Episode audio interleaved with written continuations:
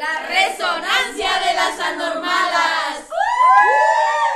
Qué felicidad estar de nuevo con ustedes. Muchas gracias por escucharnos hoy. Bienvenidos a todas y todes a nuestro sexto episodio llamado Por nuestra libertad de existir. Hoy con nosotras tenemos grandes invitadas que aquí nos acompañan. Nos acompaña Onan de Vida Plena. Hola, buenas tardes. Gracias por la invitación. La Gapchula del taller. Hola, hola, aquí otra vez.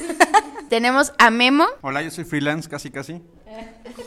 Y a Karen de la colectiva bisexual. Oli, gracias por la invitación. Y su servidora y amiga Ámbar. Oigan, muchachas, muchaches, antes de empezar quiero recordarles nuestras redes sociales para que nos sigan y se enteren de futuros eventos. En Facebook estamos como el taller AC, todo en mayúsculas. En Instagram como arroba el taller lesbifeminista. Y en Twitter como arroba el taller guion bajo AC. También si quieren escribirnos sobre algún tema que quieran que abordemos, nuestro correo es el taller. Pues como ya sabemos, nos encontramos en el mes Pride y el mes del orgullo LGBTTIQA+. La rebelión de Stonewall y la reafirmación del orgullo ante la marginalidad y opresión fueron los principales motivos de esta conmemoración llevada a cabo en distintos países del mundo. En nuestro caso, también conmemoramos sucesos parteaguas para la historia del orgullo en México. Si bien conmemoramos y celebramos el mes completo, resistimos todos los días del año con y sin arcoiris, dentro y fuera de closet, con o sin miedo. Desde el 79 se celebran en la Ciudad de México las del orgullo con el objetivo de visibilizar y posicionarse contra la discriminación, así como ir desencadenando actos similares en otros estados de la República. Y Puebla, por ejemplo, llevamos 19 años desde la primera marcha. Sin embargo, las disidencias y diversidades sexuales pertenecientes a la comunidad han sufrido los mismos obstáculos desde esa época, incluso desde antes. Es por esto que hoy nos acompañan grandes precursores de la lucha por nuestros derechos en Puebla. Ellos son referentes de orgullo y resistencia. Fue su resistencia y orgullo el que inspira y seguirá inspirando a los movimientos. Con esta pequeña introducción, me gustaría preguntarles, ¿cómo es que ustedes viven la primera marcha del orgullo LGBT más en Puebla? ¿Cómo se detonó? ¿Cómo fue convocada? ¿Y cómo fue su dicha organización? Bueno, eh, nosotros cuando estábamos hablando en el año eh, 99-2000, estábamos participando en el movimiento indígena en, y había, nos habíamos enterado de que iba a haber una marcha que se, en el año 2000 que se llama El color de la tierra. Entonces, fue ahí de alguna manera el primer contacto personal que yo tuve con algún movimiento social. Al término de la marcha y de a Puebla, precisamente hablando con otro amigo que también hace un trabajo muy, muy importante en su pueblo, Santa Clara Huitziltepec, hablamos de, de, qué posibilidades había de organizarnos, pero no había verdaderamente en ese momento eh, como mucha claridad que hacer, ni mucho menos. Sin embargo, lo que sí estábamos notando era que en Puebla eh, estaban ocurriendo racias y eh, había también agresiones, en, incluso en las calles, a la luz pública contra, eh, pues en este caso, homosexuales. Yo fui uno de esas víctimas en las calles, en donde iba yo caminando y de la nada eh, se bajaban unos tipos de un coche y, y, y nos agarraban a palos, este, principalmente en las piernas, ¿no? Entonces a mí me ocurrió dos veces en la ciudad de Puebla, sobre, imagínate, sobre la avenida Reforma, en la tarde, ni siquiera había oscurecido, y la otra agresión fue sobre la avenida 16 de septiembre, entre la 25 y la 23. Aparte de eso también que, pues, en, aquí mismo en la ciudad de Puebla,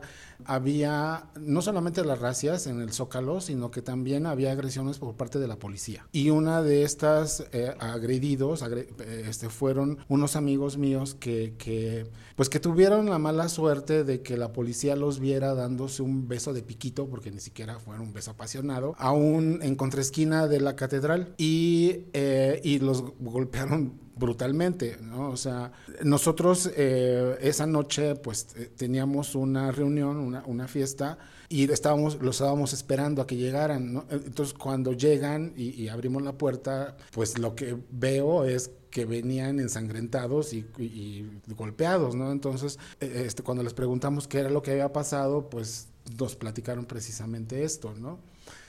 Pues obviamente ahí terminó la fiesta, ¿no? O sea, tuvimos que buscar quien nos atendiera eh, en, ese momento y al primer lugar que se nos ocurrió ir fue a la Clínica 2 y ahí entramos y, por urgencias, pero como estábamos de fiesta, entonces algunos iban pues también ahí hasta con el gorrito casi, ¿no? este, con el gorrito de la fiesta y, pues también lo que ocurrió ahí fue que pues se nos notaba que éramos maricones, ¿no? Entonces nos niegan el servicio, ¿no? Y uno de los eh, trabaja, bueno, trabajadores que estaban ahí en, el área de urgencias, ni siquiera nos dejó pasar, ¿no? Entonces, este, y lo que dijo fue, este, no, aquí no atendemos, aquí no, aquí no atendemos putos, dijo. pues obviamente en ese momento nos quedamos así con, con, con este, verdaderamente eh, sorprendidos de la respuesta. Finalmente tuvimos que buscar en dónde los atendieran, si los atendieron en una, en una clínica particular cerca de ahí del Paseo Bravo, que esa clínica ya no existe. Y, y eso, pues de alguna manera nos dejó así como que con una sensación de, no sabe exactamente, de, enojo, de, de, incredulidad, de estupor, de, muchas cosas, ¿no? Que se, a mí se me movieron particularmente. Y después de esa agresión fue como decir, bueno, pues entonces, ¿qué está pasando? ¿Por qué tanta agresión? Eh, porque incluso también, em, no recuerdo bien el año en que Mario Marín se lanza como candidato a la presidencia municipal de la ciudad de Puebla, en su campaña había prometido limpiar el zócalo de maricones, así lo dijo, porque precisamente el zócalo de Puebla era un lugar de reunión, ¿no? O sea, donde acudíamos a, a socializar y todo, porque sí existían de alguna manera algunas discotecas, sí existían algunos, algunos cafés, ¿no? Por ejemplo, eh, eh, ahí en la mera esquina del Portal y, y Palafox y Mendoza, eh, había que ahorita existe un café que es este creo que es un Italian ahí este que era el, donde está el hotel del portal ahí había una cafetería que se llamaba el Mac y el Max y este el Max y, lo que era el Sanborns de la 2 eran los lugares de, de, de, reunión, ¿no? Antes, que íbamos antes de irnos a la, a, la disco, ¿no? ahí, ahí nos quedábamos de ver. Este, pre, exacto, era el pre, exactamente. Entonces, eh, había estos lugares y aunque de alguna manera era una cuestión muy discreta, también era una cuestión, una, eh, era muy obvio que ahí nos reuníamos, ¿no? Pero, pero no había eh, este tipo de, de persecución, sino hasta que entra Mario Marín como presidente municipal. Y entonces es cuando ocurren todas estas cosas que les estoy diciendo. ¿no? Para, para ese momento yo había regresado de Alemania porque también yo tuve la intención de irme a vivir allá, ¿no? precisamente porque consideraba que yo aquí en Puebla no me podía yo desarrollar como quería, ¿no? o sea, no podía yo expresar mi mi maricones con libertad. Todavía tampoco tanto, pero, pero, pero, pero, este, ajá, jotear así a gusto. Pero, este, pero sí era mi intención esa, ¿no? De que, de, de irme junto con mi pareja, eh, eh, eh, José Juan González Ayas, que en paz descanse. Y yo regresé a México por él. O sea, mi intención era regresarnos juntos porque yo en Berlín ya había tenido la oportunidad de, bueno, me habían recibido algunos unos amigos y este y en ese momento pues ya había más o menos así como que apalabrado un lugar donde vivir y ya había yo visto más o menos dónde trabajar estaba ahí más o menos este, como que cordial el, asunto. Pero sucede esto y entonces José Juan en una de las reuniones que tuvimos me dijo, ¿no? Dice, oye, pues, pues sí está muy chido, ¿no? Que nos vayamos, pero pues, pues al final de cuentas allá también vamos a ser eh, extranjeros, o sea, inmigrantes y luego prietos y y todo este rollo del racismo y además él tenía miedo por también la cuestión esta de que pensaba que los alemanes eran muy discriminatorios y todo el rollo por los nazis y todo este tipo de cosas. Entonces como que no tenía también temor de irse. Entonces, y, y, y dijo, y mira lo que está pasando acá, ¿no? O sea, este, eh, y además acá están nuestros amigos y el caso fue de que me convenció y dijimos, ay, no puede ser, me quedo.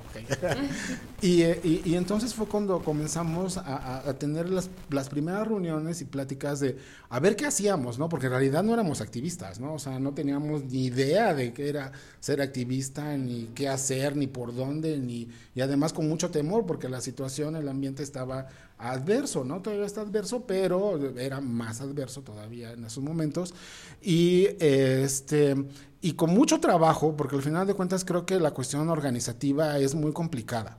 Entonces nos, sí nos costó eh, tiempo eh, la, organización y, y, decidí hacer la primera actividad. La primera actividad que hicimos, primero como grupo, ¿no? O sea, en ese momento ni siquiera este, sabíamos cómo llamarnos, ni mucho menos. El primer nombre que, que tuvimos después de varias discusiones era que nos íbamos a llamar el grupo Fratoi. Y esto tomado del Esperanto. ¿sí? O sea, eh, entonces, eh, eh, primero fue el nombre que tuvimos, después, este, hablando también de nuestras raíces indígenas y todo eso, dijimos que iba a ser el segundo nombre Papaloquilontli, y al final de cuentas quedamos en vida plena, ¿no? O sea, en español, para resumir, dijimos, no, pues vida plena Puebla, ok, bueno, vida plena Puebla, ¿no? Y entonces vida plena, ajá, ¿y ahora qué vamos a hacer?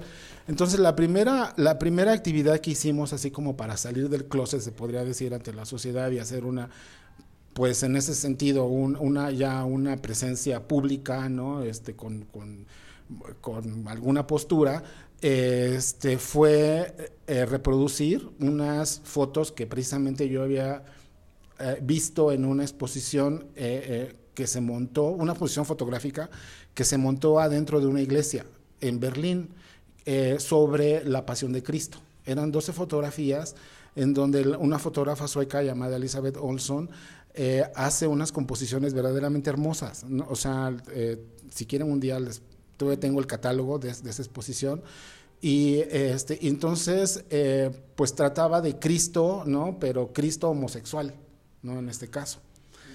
Y sí, muy escandaloso. Pero aparte, para mí más escandaloso fue haberla visto adentro de una iglesia, ¿no? Y además una exposición en gran formato. Eran fotografías enormes, ¿no? O sea, la, fotografía central, la que estaba donde está el altar de la iglesia, era una fotografía, pues no tengo, no puedo saber exactamente las medidas, pero yo calculo que más o menos era una fotografía como de tres metros de, de largo, como por dos de alto, ¿no? Entonces er, er, eran fotografías muy grandes. Y estaban en, todo lo que era la iglesia, alrededor de la iglesia, las 12 fotos. Entonces, eh, reproducimos, eh, hicimos la reproducción de esas fotos y montamos la exposición en el Hotel San Sebastián con, con Jorge Cebada. Jorge Cebada nos dio chance de, del espacio que tenía en la parte superior de, o que tiene en la parte superior del Hotel San Sebastián y ahí montamos la exposición. Eh, y fue más o menos cerca de, de, octubre, más o menos por ahí así, de, del año 2000. no, 2001, perdón, del año 2001. Y, y no pensamos que, que, fuera a tener pues buena recepción, ¿no? O sea, sí tuvo bastante éxito, sí llegó bastante gente, pero también como a los dos o tres días eh, Jorge nos llama y nos dice, oye, tengo que hablar con ustedes porque ya hay problemas. Yo nosotros, ¿qué? ¿Cómo que hay problemas? Sí, pues es que ya vinieron aquí del obispado a decirnos que era una exposición irrespetuosa y que no sé qué, y había, porque sí está, impactante, ¿no? las fotos. Entonces, pero para eso, para eso, para esa noticia para nosotros fue, lo logramos. sí, o sea, logramos, o sea, que, captar la atención de, del público y todo esto, y pues finalmente sí se logró que la exposición estuviera solamente, creo que nada más, un poquito más de una semana, o algo, algo así como 10 días, porque la presión sí comenzó a ser un poco más fuerte, de, y Jorge nos decía, es que yo no quiero que me vengan aquí a aventar piedras, ¿no? Entonces, este, eh, pues vamos a tener que quitarla y, este, y ahí la dejamos, o sea, dijimos, bueno, ok, está bien, y se retiró. Después de eso fue cuando entonces comenzamos a hablar de, de qué hacer más, o sea, qué más hacer, ¿no? Y entonces fue cuando, pues de alguna manera, en esas reuniones que teníamos en, la casa, porque eran reuniones que teníamos en, en, mi casa en aquel momento, su casa. Entonces, en, las reuniones que tuvimos, eh, pues dijimos, ¿y, ¿y si salimos y hacemos una marcha? Y entonces fue la discusión, ¿cómo que una marcha? No, ¿cómo crees? Que no sé qué. O sea, entonces comenzó la discusión, ¿no? Pero la, pero la decisión ya se había tomado, sí salir a las calles. Entonces, en realidad la primera vez que salimos a las calles, a la calle, fue a través de lo que se llamó, le pusimos nosotros con, por nombre, primera este, caravana de drag queens. Y, decidimos que fueran drag queens porque varios de ellos, de mis amigos y otras personas que, también querían salir y amigas también, decían, pero es que yo quiero, pero yo no quiero que me vean. O sea, entonces, pues disfracémonos. Entonces, ¿a quién te va a reconocer si te disfrazas, no? Entonces, por eso fue que decidimos que fuera así, de, este, la primera marcha, eh, bueno, perdón, eh, la, primera caravana de drag queens, pero tampoco íbamos a ir marchando. Entonces la idea es de que la gente fuera en su vehículo, o que fuera en patines, o que fuera en este patín del diablo, y, o, y, habíamos rentado una plataforma. También para rentar la plataforma fue un rollo, porque conseguir cada vez que íbamos a pedir, oiga, ¿nos pueden rentar una ¿Para qué? No, para esto. No, ¿cómo que? ¿Quién sabe qué? Entonces, finalmente, quienes sí nos rentaron la plataforma fueron unos señores que, que se ponían, o que se ponen todavía, este, aquí a la salida de Puebla hacia Musoc, que venden ladrillos. Entonces, e, estos camionzotes donde están así este, eh, vendiendo, montados, montados los ladrillos en las plataformas, fuimos a hablar con uno de ellos y le preguntamos y nos dijo, pues órale, sí, que no sé qué, nada más nos dan para nuestra torta, y órale, claro que Y entonces, este, pues ellos fueron los que se aventaron, ¿no? O sea, los, estos señores ladrilleros, rentaron la plataforma y aparte de todo, estar con nosotros durante todo el recorrido, porque aparte de todo fue un recorrido larguísimo. Queríamos que nos vieran, ¿no? Entonces, este, pues ya finalmente el 31 de marzo del 2002 fue cuando convocamos a, la gente para que, nos reuniéramos en el parque en el Parque Juárez, eh, pues llegaron más o menos alrededor de 30 personas. No éramos muchos, tampoco éramos muy poquitos, pero llegaron más o menos, este, el cálculo fue entre 30 y 40 personas, porque contamos, ¿no? O sea, y habíamos decidido precisamente un recorrido muy largo, ¿no? Entonces, porque como íbamos en coche, bueno, en plataforma, entonces, este, bueno, pues ya finalmente salimos, tomamos el Boulevard 5 de Mayo. La primera parada que hicimos fue en Analco. Entonces, el 31 de marzo de, ese año 2002, la primera parada que hicimos fue en Analco, pues obviamente existía ahí el, tianguis de Analco, pero también lo que nos llamó mucho la atención fue de que estaba saliendo muchísima gente de la, de la, de la iglesia de Analco. Entonces dijimos, pues, ¿qué se celebra? ¿No? O sea, porque, o sea, bien ateas, así.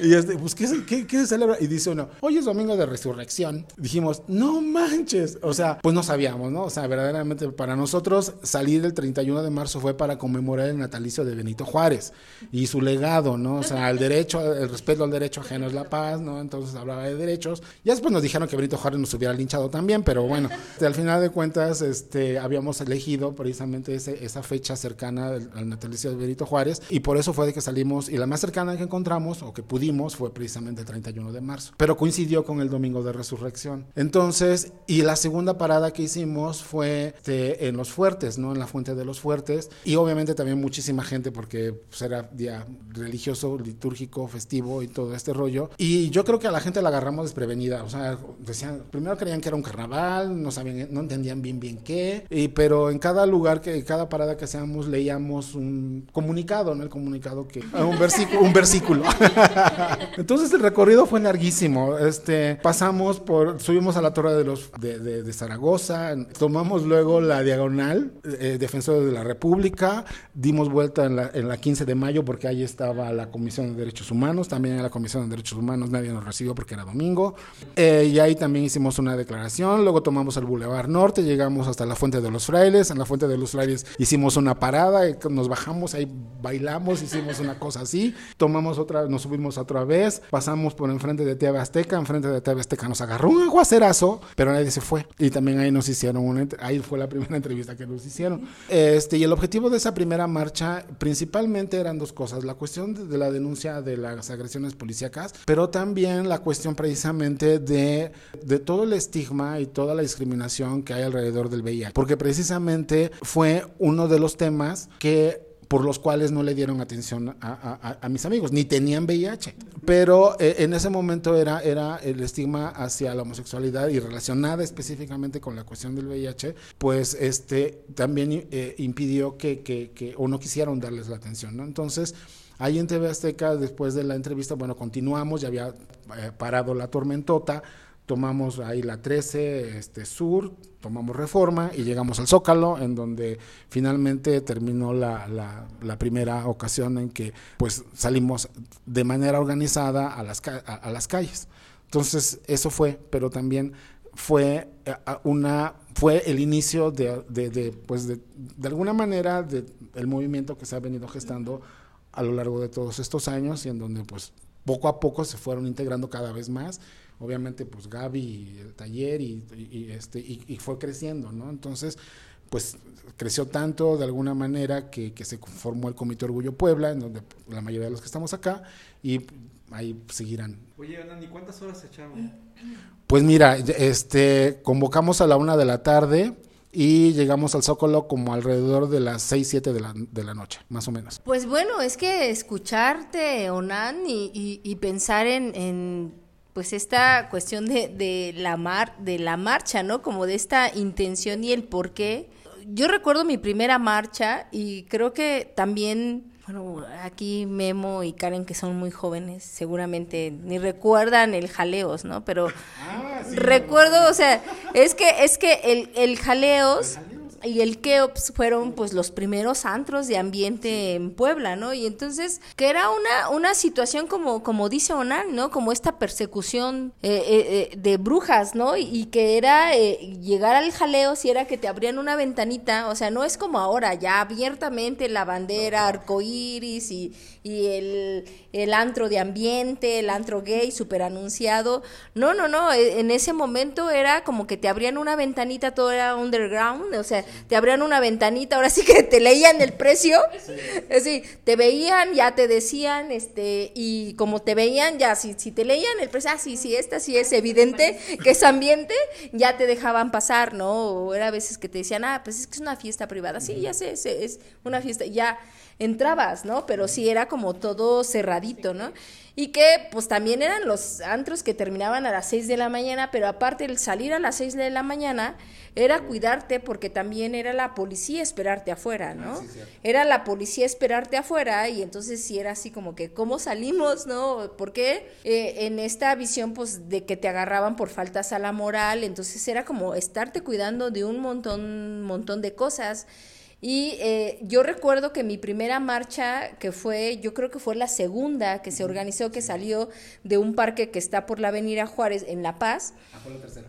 Ajá. Y entonces era así como, este, pero aparte era como llegar con el miedo, así como que, ajá, sí, y era como poca banda, así como acomodando, y era así como con el, con el miedo, ¿no? También, porque, pues, haberte enfrentado como a esto del, eh, este, sí eres, pero aguas, porque, por pues, la policía siempre te, fuera, te espera al, salir del, del antro, ¿no? El antro en mis tiempos. la disco, de la disco, te espera de la disco, ¿no? Y, y, que también fue enfrentarme en ese, en ese lapso de unas reuniones que se hacían en el antro, no sé si te ah, acuerdas, Sonan, que habían unas reuniones que era un antro que se llamaba antro, que se llamaba el antro, este, ahí en la 3 y la y el Boulevard 5 de Mayo. Y entonces eh, el dueño te prestaba como, como es, eh, que estaba y después ahí la quimera y así como todo esto. ¿no? A la, no, la soberbia estaba como más, eh, más en la en el, el zócalo. Es que estuve la quimera y sober, ¿no? Ah, bueno, pero eso fue mucho después, ¿no? Ya ese fue de tu juventud, manito.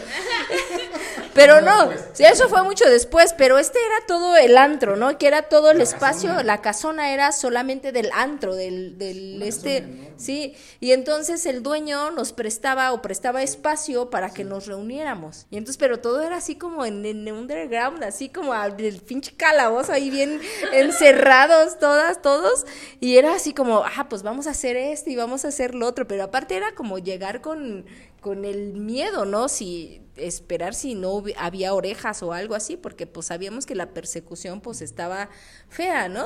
Y entonces sí, en mi primera marcha pues fue eso, ¿no? O sea, también era así como, aparte de la adrenalina, de la emoción de sí, aquí estamos, y bueno, las pinches consignas que ahora dices, no manches, ¿no? Este, el que no brinque es bugando, el, el, el, eh, detrás de las persianas se encuentran las lesbianas, detrás de los balcones están los maricos Ahora dices, bueno, ya reconocemos como el, tiempo, sí. Y, y, pero era eso, ¿no? Y era así como decir, claro, estoy como diciendo que soy, estoy aquí, ¿no? Y, aparte era como algo, algo bonito. Bueno, ya después cuando hacemos el comité orgullo, pues ya ese también adentrarte como toda esta eh, cuestión de, de, de, de, organizar y decir por qué queremos, ¿no? Y, y también era el, el, reconocer que había, como dices, ¿no? O sea, había gente que decía, ah, pues es un pinche carnaval, ¿no?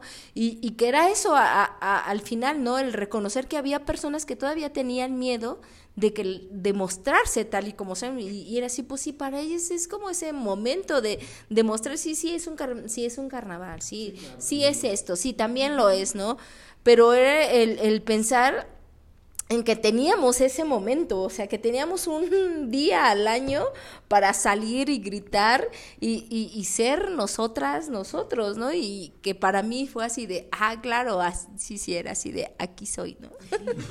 y era como, fue igual como en esta misma temporada, como ¿Mm? marzo igual. No, de, eh, después empezaron a hacer el mayo y después el noviembre, ¿no? El noviembre, ajá, exactamente. Sí, eh, era eh, el pensar el mayo como en el en, y también como el pensar en el día contra la homolesbitransfobia ahora, uh -huh. pero y ya después eh, se cambió al, a noviembre, ¿no? En sí, claro. también pues yo estoy chavo, ¿no? Como dirían a, a, aquí así los históricos. Pero no, no es cierto. Ya también tengo mis... Empecé, mi primera marcha fue en 2009, 2009. De ahí fui como yendo salteado, porque era el típico. Yo, yo a pesar de que ya no fue en la época de los 2000, era así como... Estaba vaina, y a pesar de que ya habíamos un chingo, ¿no? un chingo, ¿no? ¿no? No nos reproducimos, pero ¿cómo somos, no? Estamos así, me verán, ¿no? Y dije, bueno, va. Eh, entré en la primera marcha, me, me acuerdo que fui solito y estaba así con el miedo, con el temor, y, y, en ese tiempo había un grupito como medio de confrontación que no nos conocía en ese tiempo, o sea, ya hasta después, que fue el famoso Frente, Frente por la Diversidad, no sé si se acordarán. Ah, sí, sí. Que fue como, me, me, vieron solito y, ay, amigo, ¿con quién vienes? yo, pues solo, que es mi primera marcha. Vente con nosotros, yo. Me, me dieron una playera, dije, esto parece partido político, ¿no? Dije, ah, va. Dije, bueno, va, órale. Pasa un año después, creo, no me acuerdo, y no recuerdo las elecciones, esas elecciones. No, recorríjanme, fue con, so, este, ay, ¿cómo llama esta mujer? Ay, Rosario Sarmiento, cuando era diputada, uh -huh. que se empezó como a adentrar en esto y según que bien aliada y todo. Y empecé a trabajar con, con ella como de brigadista, ¿no? De su partido político. Y me toca ir a Mariposa. Yo no conocía de ningún antro, ningún bar gay, porque yo era así como muy desertito. Y me toca ir a Mariposa a repartir... No, Mariposa no fue, perdón, fue Francos. Me toca ir a repartir playeras y sé cuánta cosa más. Pero estaba así como, ay, wow, mi primera vez este, en un lugar de ambiente, lugar de ambiente, porque yo sabía qué era, qué era el ambiente, ¿no? Llegaba y me decían, ¿y tú eres de ambiente? Pues me gusta, güey. Ah, pues qué buen ambiente para pues qué es ambiente, ¿no? Yo me dejé llevar, ¿no? Yo me dejé llevar, ¿no? Porque yo veía así como, wow, ¿no? Y lo, recuerdo que ahora sí que todo, todo este, este mundo tan, tan maravilloso, porque se, hay cosas fuertes, pero también cosas muy chidas que, se han aprendido. Y mi primer referente fue la Cucusa. Y dije, no, pues está, chido, ¿no? Sí me gusta aquí. Ese mismo, ese mismo año, con estas elecciones, fui a la marcha. Yo me acuerdo que iba trepado en una camioneta, íbamos hasta, hasta atrás, repartiendo condón, repartiendo varias cosas, pero yo iba chueco porque un día antes, dos, dos días antes había chocado. Tenía collarín, tenía un brazo. Ah, no. Pues, chuequísimo ya soy. Pero estaba así, ¿no? Estaba así. Pero yo bien divertido. Estaba, me acuerdo que decía, ay, me quiero bajar, quiero quitar esta pinche playera porque quiero ir adelante, quiero, quiero vivirlo, ¿no? Pero no había tocado todavía cómo vivirlo. Fue hasta el siguiente año que vuelvo a ir, no recuerdo si ya, ya iba con unos amigos y con mi expareja. Dije, vamos a ir a, a qué, tal, qué tal está, ¿no? Me empezó a gustar mucho, pero obviamente era como que los seguían estos chicos de Frente por la Diversidad y todos los demás decían, ay, se pone padre, ¿no? Pero honestamente no conocía de vida plena, no conocía el comité, porque yo estaba así como que, ¿qué más, no? O sea, yo desde que recuerdo que iba a las marchas, era, no quiero nada más ir a la marcha, quiero participar, quiero participar activamente, quiero saber, quiero aprender. Lamentablemente, pues creo que no existía toda la escuelita y era como, bueno, pues vamos a ver cómo, cómo se aprende, ¿no? A, con la marcha vamos viendo, ¿no? Ya estuve en las marchas, estuvo muy padre, pero a pesar de que a mí me tocó como ya una generación en que tal vez no había racias, no había persecución, todavía estaba un poquito lo de la moral que era como muy ambiguo, pero era como ya estaba eliminando porque efectivamente hay mucha ambigüedad y quien te detenía por falta de la moral y si sabías un poco de tus derechos era, pues me amparo para defenderme. Ah, porque soy abogado, por eso me hicieron de derechos. Soy freelance porque no me gusta mucho eso del derecho, honestamente me gustan otras cosas, por eso me sabía defender. A mí alguna vez me quisieron detener precisamente por falta de la moral simplemente por ir de la mano con mi pareja, era como en el 2010 y yo todavía estaba muy morro, pero me, me quedaba así, pero ¿por qué? Yo estudiaba y me decía, pero es que no me pueden hacer eso, es que necesitan la orden. Sí, pero pues falta la moral. Y una mujer policía me acuerdo que, que todavía nos dijo, por putos. Yo me quedé así y se me impactó muchísimo. Fue como la agresión más fuerte que tuve por policías directamente, que, que me pararan, pararan y que nos dijeran esas cosas, ¿no? Yo salía a las marchas y veía que muchas y muchos protestaban precisamente por derechos. Yo como, a lo mejor como en, en este ideal de todas las personas o las y los chicos que empiezan a entrarse es como el Pride, ¿no? Como que la caravana, la marcha, la fiesta y todo. Pero yo me empezaba a dar cuenta de estas consignas que se, que se, pedían por los derechos, por el matrimonio es tiempo, por muchas otras cosas más y era como, ajá, entonces hay más allá de, de un Pride, ¿no? ¿Qué significa ir a una marcha? ¿Qué significa ir a un Pride? Sino también sobre tus derechos. Luego cuando me llegaban y me cuestionaban, ¿y pero por qué se salen, piden respeto, pero van encuerados? Yo no entendía. No entendía precisamente porque no conocía mucho de esto y apenas me estaba adentrando, ¿no? Y sí hubo un momento en que mis amigos y mis amigas me decían, ¿y tú te vas a encuerar? ¿Y tú vas a hacer esto? Y dije, pues no, aguántame, ¿no? Porque, pues no, yo no le veo así. Necesito entender muchas cosas. Pero pasa después que mis papás se van enterando que, que cómo su hijo va a estas cosas, ¿no? Es, esas marchas. Yo todavía no salía del closet. Dije, no, pues este, sí voy porque el típico pretexto que pones porque tienes miedo, ¿no? Muchas veces el temor es, es, no, es, no es como infundado, sí hay como correlación entre la violencia de la familia y, y el por qué. Pero mi primera marcha, sí que ya recuerdo que bien, bien, bien y bonita, fue una cuando entré a la escuelita que fue en 2012. Fue cuando ya, ya fui parte, ya colaboré, ya estaba de aquí para allá. Y es otro mundo. Un mundo es, una cosa es ir y otra cosa es empezar a, a estar atrás desde la organización, desde corretear a los, a los, a los camiones que para atrás, que partidos políticos, todo.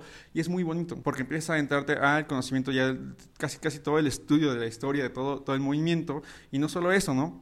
Sino el para qué, el por qué, por qué salimos, las consignas políticas, el construir de, durante meses los, lemas, porque no era así como, no vamos a sentar y construimos el lema, ah, ya en dos horas, no, pues no, no eran semanas y semanas de discusión y cuál va a ser el lema y cuál va a ser el objetivo y luego ya acabaron con eso, va con el comunicado, con el pronunciamiento, pues vamos con el pronunciamiento, sí era como muy complicado y, el, adentrarme a eso a eso de la, construcción, de la, ¿cómo podría decirse? De compañía, que me, me, sentía acompañado por mucha gente más en una marcha en, desde la organización. Fue maravilloso, muy maravilloso. Y, y se han aprendido, ¿no? O sea, se ha aprendido mucho desde de ese tiempo de tropezones, porque como lo, siempre lo he dicho, uno no, no, no llega a, este, a las marchas sabiendo todo, sabiendo como, ah, pues yo sí sé qué es esto, lo diferencio y qué es esto, las, las siglas, pues no, no, pero vas aprendiéndolo a la buena, a la mala, y es muy bonito sentirse acompañado por muchas y otras, otras personas que están ahí constantemente, ¿no? Y que siempre en el momento de las luchas, siempre en el momento de que ocurre algo fuerte, aparte de la, de la Navidad que es la marcha, siempre estamos los mismos sacando la, la, cara, mostrando, este, poniendo cuerpo, y es como aprender de ellos y aprender de ellas, ¿no? Que, que, que hay otra cosa más allá, y que a pesar de que está la, famosa Navidad y todo lo, relacionado al Pride, pues hay todavía muchos derechos que, que siguen quedando relegados, y hay que empezar, a, o hay que seguir cada año trabajando ¿no? Digo, pues maravillosa la marcha, pero no me tocó como en sus inicios. Sí sé un poquito de la historia de los inicios. Incluso iba a comentar ahorita a ustedes dos, ¿no? A Gaby y a Unan, que si mal no recuerdo, he visto fotos donde está Gaby Chumacero en las primeras caminatas, creo que en la primera o en la segunda, donde estaba Gaby Chumacero, ¿no? Que no pudo venir. Pero así como Gaby Chumacero estaban ustedes, estaba Baruch, Ricardo Baruch, había mucha gente más que ahorita ya muchos ya están en las grandes esferas, muchos otros y otras ya no están con nosotros, pero que dejaron un gran legado, ¿no? Un gran legado que todavía hay que seguir empujando porque a pesar de que estamos en pleno 2021, aún hay muchos derechos que no se garantizan, hay muchas cosas que todavía faltan por recorrer y a pesar de que la falta de iniciativa de falta de moral pues ya no existe, o sea, ya no es muy válida, pues se siguen deteniendo, ¿no? Todavía siguen habiendo los politour que te trepan a pesar de que pues, no, te, no te llevan a, los separos, no te llevan al,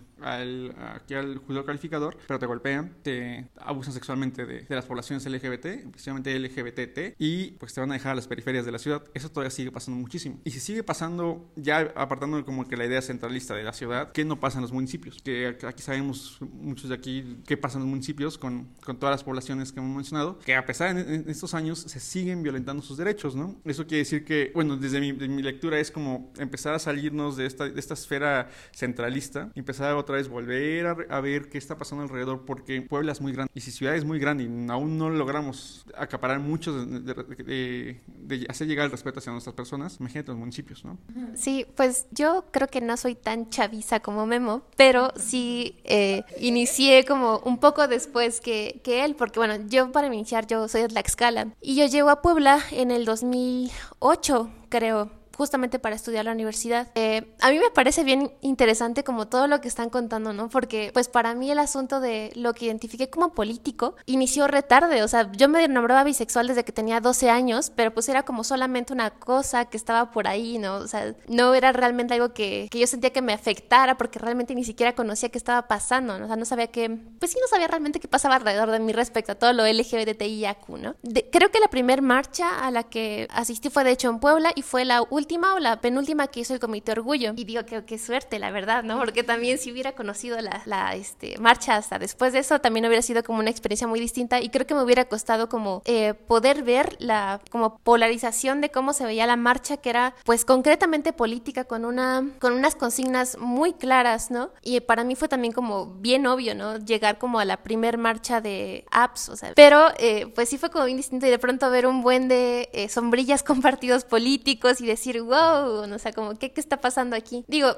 yo creo que todo cumple una función, no es como para echar tierra, sino como un asunto de que me parece interesante que esta historia que están contando, ¿no? Viene de, un, de una serie de razones, de, de historia, de dolor, ¿no? Que, que de pronto siento que, pues, vayan, el asunto como de olvidar la historia se va también el, el propósito en sí, ¿no? Eh, yo, por ejemplo, empecé, creo que a ser más activa políticamente desde que, desde que eh, mi universidad, que es la UPAED, este, hizo como un pronunciamiento sobre la... Ay, qué vergüenza. Y ahí voy yo a decirlo solita.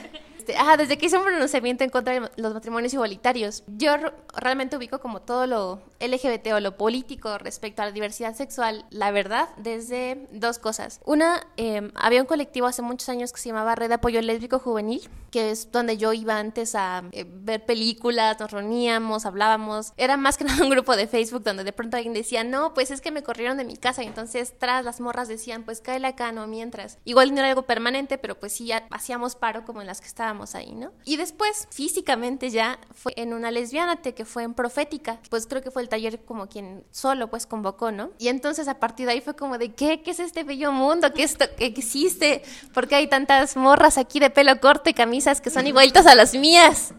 Y ya, así fue como, sí, sí, así fue. De hecho fue bien chistoso, como paréntesis a esto, real, yo recuerdo estar entrando a Profética, de pronto ver como toda la bola viéndome así en la entrada, así como de, lo sabemos, y sabemos que tú lo sabes, y yo así como de, ah, es esta mi gente, es esta la gente que yo amo, y bueno, pues sí, así fue como yo eh, recuerdo que inicié como metiéndome como con, eh, o haciendo conexiones más bien con, con la gente que estaba dentro del el movimiento en ese entonces en, en Puebla. Y vaya, lo menciono porque realmente la marcha está directamente relacionada con todas esas organizaciones y personas, ¿no? Y que finalmente la marcha sí es una especie de manifestación muy visible que se hace cada año, pero al final del día realmente es una chamba que hacen todo el tiempo, ¿no? Y que estaban haciendo y que se manifestaba en muchos, este, pues muchas actividades vaya, y ni siquiera eventos, ¿no? Como la chamba día a día, ¿no? Pero bueno, regresando, cerrando mi largo paréntesis que no fue tan cortito, creo que es justamente en la, em, pues en este año que la UPE pasa este comunicado, nos organizamos, pues los que estábamos como en mi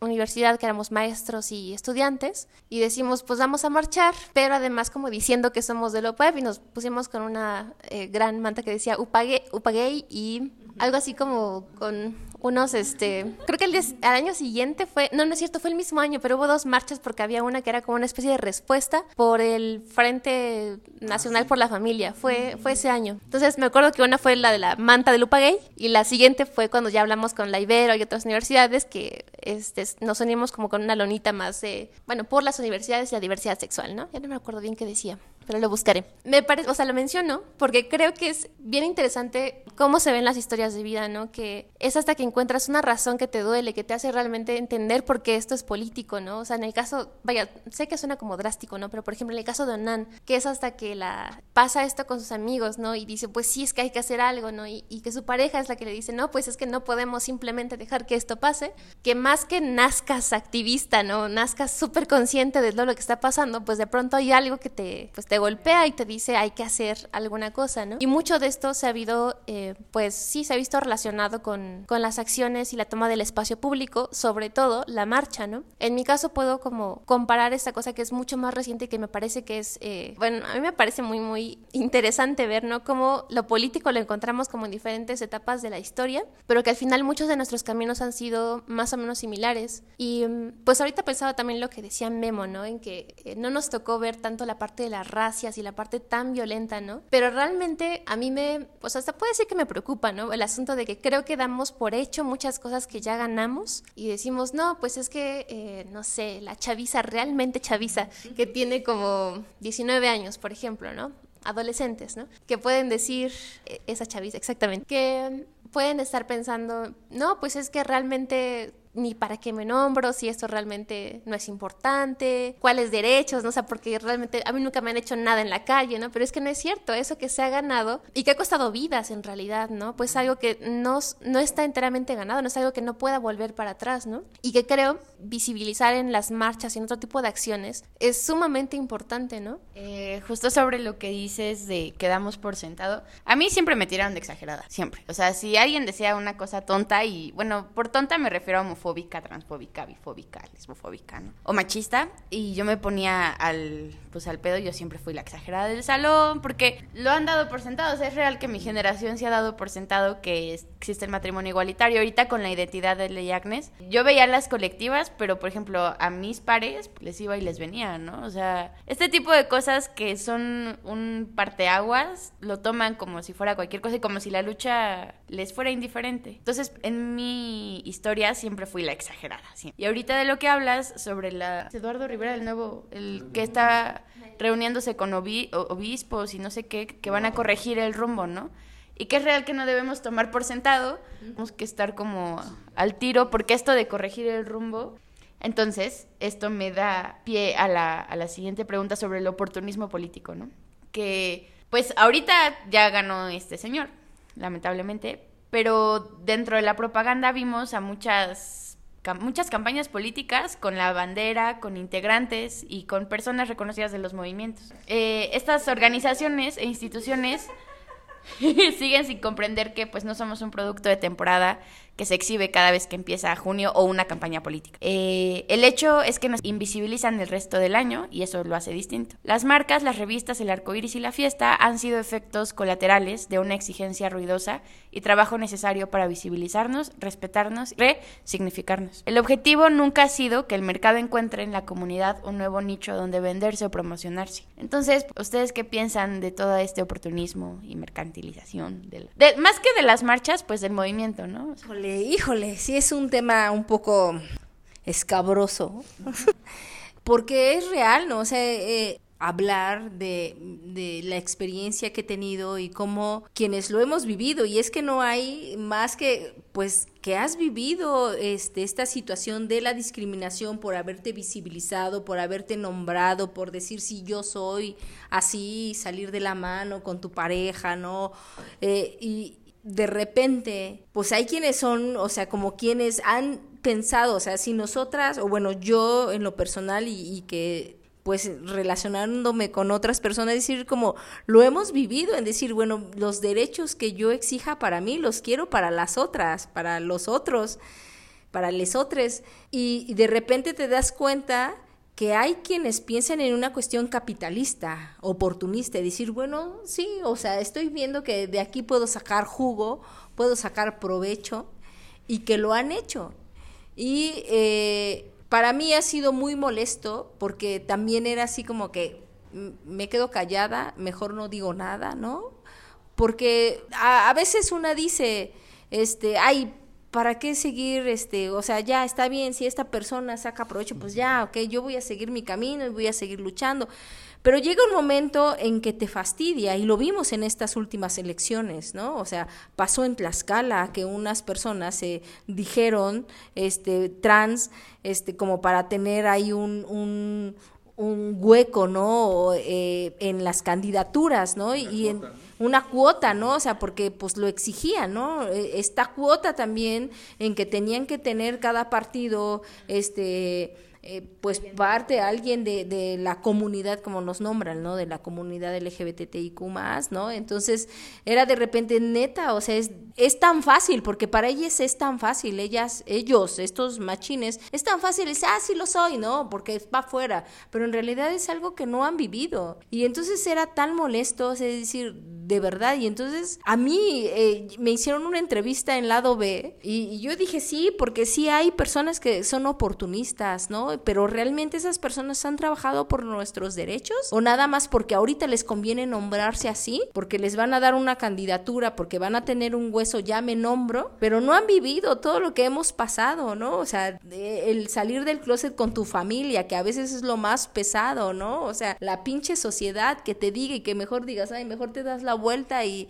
y, y, te quedas callada, ¿no? Queriéndoles partir todo, ¿no? Y, y de repente, o sea, me habló una mujer que se nombra lesbiana enojada porque yo había dicho que no había candidaturas de mujeres lesbianas. Digo, bueno, yo, no, yo no sé si tú eras una, una candidata, ¿no? O sea, o tu partido no dijo que había candidaturas, ¿no? Pero entonces me habla reclamando y era así como que, como, ¿por qué me reclamas? O sea, la realidad es esta. Si tu partido no está diciendo sí lo hay, o sea, ese no es mi problema, o sea, tú di, o sea, a tu partido pues algo le puede, ¿no? el estás pero no estás, ¿no? Y eso dice también mucho, ¿no? O sea, por cumplir una cuota, te voy a poner, pero no voy a nombrar que mi partido apoya a cierta población porque me conviene, porque no vaya, ¿qué va a decir la sociedad en general? Pinche sociedad heteronormada de esto, ¿no? Y como lo decían hace rato, o Karen, ¿no? En su experiencia de esta, esta otra marcha que tuvo, ¿no? Que eso fue algo que, que desde un principio, desde el Comité Orgullo, decíamos, o sea, no partidos políticos, o sea, no nos van a embarrar con ninguna institución, con el poco dinero que juntemos las organizaciones que convocamos de, de, de las campañas, de las donaciones, de lo que tengamos cada quien, pues hacemos la marcha, ¿no? Pero para nosotros, eh, nosotras era importante decir, aquí no entra ningún partido, ninguna institución, pero ¿qué pasa cuando comienza esta otra este, organización de la marcha en Puebla y que pues ahí están los partidos, ahí está esto, ahí está el municipio, ahí está la institución y dice, ah, ¿en dónde, en qué momento tenemos que llegar? Y que lo hemos dicho, o sea, como para que las instituciones se apropien de esta, de esta lucha, ¿no? Y que nada más es por una cuestión de conveniencia, así como, oh, si te doy palmaditas en la espalda para que ya no me estés echando pedo, te doy lo que tú quieras, pero a ti directamente, no a una colectividad, ¿no? A una sola persona. Y que eso ha sido como algo que ha molestado, ¿no? Y que también en, desde la visión de los, de los machines, ¿no? O sea, y, y que se han denunciado en su momento y que pues siguen siendo, o sea, fue el caso de Brahim Zamora, ¿no? Que ahora en estas elecciones, pues lo lanzaron como la cuota LGBT, LGBTera, dijéramos ahí en la carga, y, y, y sí, como no vengas a cuestionarme, o sea, su primera respuesta es no vengas a cuestionar mi, mi sexualidad, o sea, mis prácticas. Pero dices, bueno, te he leído toda la vida como heterosexual, ¿no? Te he visto toda la vida como heterosexual, o sea, no, o sea, no me vengas a decir, no vengas a cuestionar, o sea, cuando nosotras salimos a la calle siendo homosexuales y que en algún momento una chica también me dijo, o sea, para mí es mejor ser, verme con un hombre de la mano, porque siendo mujer con otra mujer de la mano, o sea, a todo lo que me voy a enfrentar en la calle, ¿no? Entonces, pues es eso, es como decir, es una cosa es mm, de los dientes para afuera y otra cosa es vivirte, ¿no? Efectivamente, pero yo, yo, aquí como que sí había unas categorías de, del oportunismo, porque tenemos al oportunismo político, al de activistas, al de, del marketing, todo este marketing rosa y, y otro muy importante que, yo siempre lo digo, ¿no? Al oportunismo hasta, hasta, hasta J, ¿no? Hasta, hasta gay, porque los homosexuales hemos tenido muchos años de protagonismo y es como momento de decir, para atrás ya, ya, vámonos para atrás. Pero efectivamente, como retomando lo que decía Gaby, híjole, esas campañas han estado, estuvo muy turbias porque efectivamente como que ya estaba la indicación por el INE que ya ve las cuotas, antes era la cuota de género, pero ya no es la cuota de género nada más, la cuota de género, pero también la cuota de la comunidad. ¿Cuál comunidad? Entonces siempre ha sido el mito de la comunidad, ¿no? Porque no hay comunidad. Y de pronto llegas, bueno, desde mi experiencia yo trabajé con, con personajes como Brahim Zamora de, de, ese oportunismo político en el que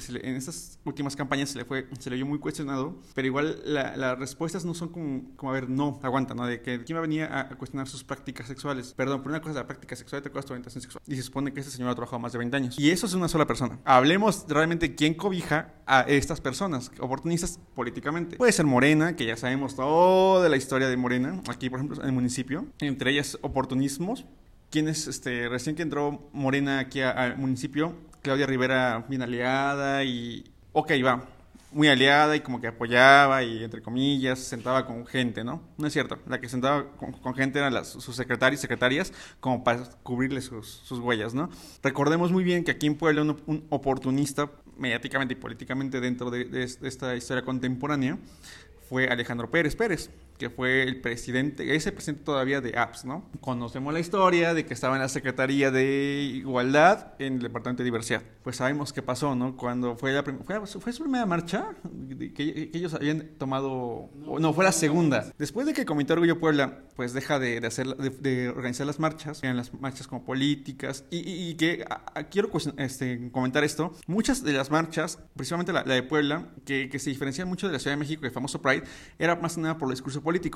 En, en la Ciudad de México sí, finalmente sí había discursos políticos, pero había un gran choque más por los egos de, las- de los organizadores y era mucho pues el Pride, la venta y la- el salir y el, el orgullo, sí, va, pero Puebla era muy, mucho del discurso realmente político que había atrás de ello, porque no solamente se- nos pronunciábamos con el Comité Orgullo Puebla por los crímenes de odio, por todo lo que pasaba, por feminicidios, sino hablábamos de Ayotzinapa, se hablaba en los pronunciamientos de muchas otras luchas que había alrededor del país o del municipio, ¿no? Pero llegan estas personas y pues, número uno, como decía Karen, ¿no?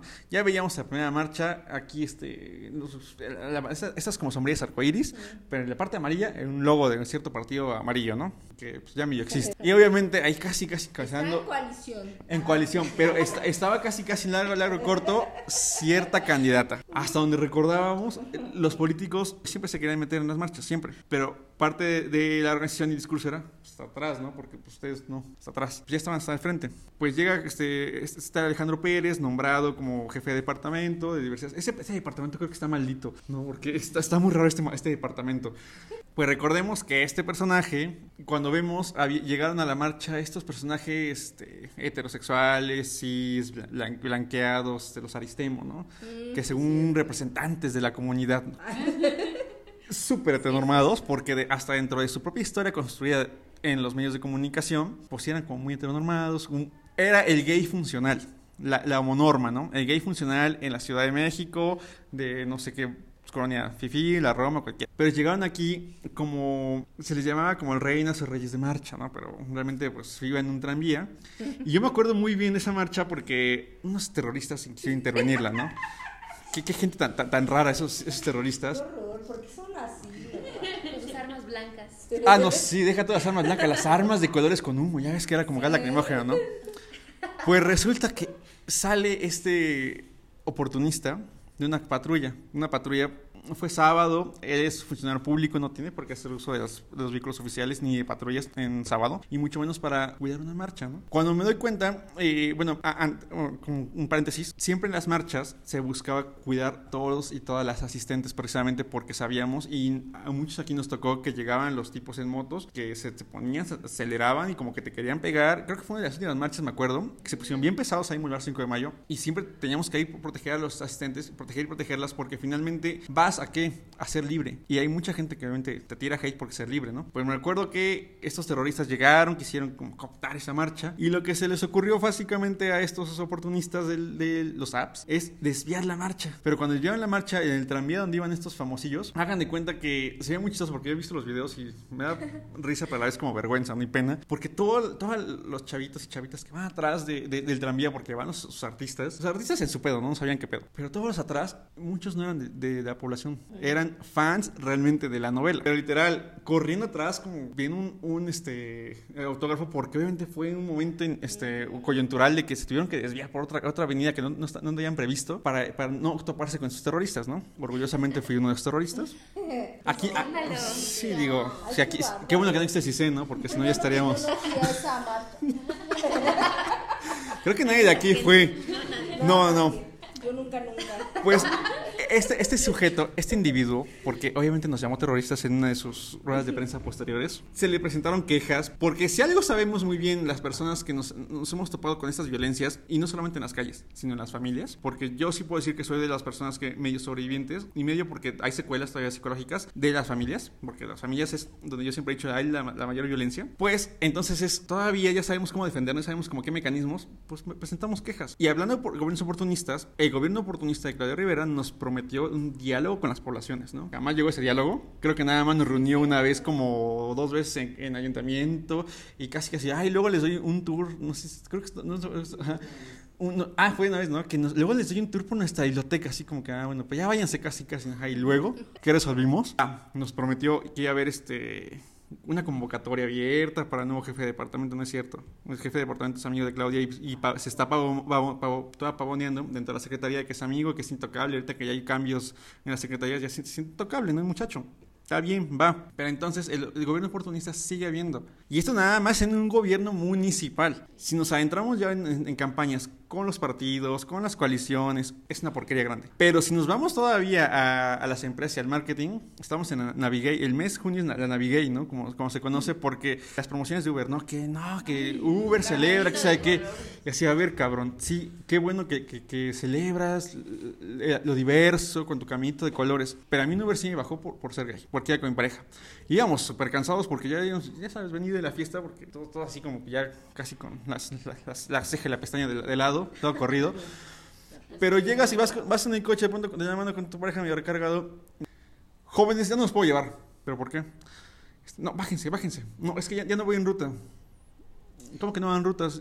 Es una aplicación, ¿no? No, es, un camión.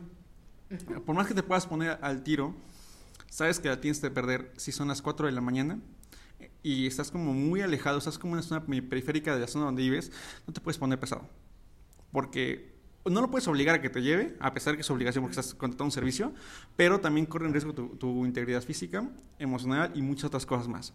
Entonces sí es como mucho de pensarla porque esta Navigate nada más es de discurso. Que el Uber, que los Doritos, que los pinches... Ah, los, porque hasta Doritos en las marchas en la Pride de la Ciudad de México te los regalan, ¿no? Los de colores. Los regalan como si fueran condones. ¿Qué, qué más? Hay de todo, todo lo que veas en esta temporada, todo es arcoíris. Y qué bonito, ¿no? Porque hay arcoíris, ya, ya somos reconocidos.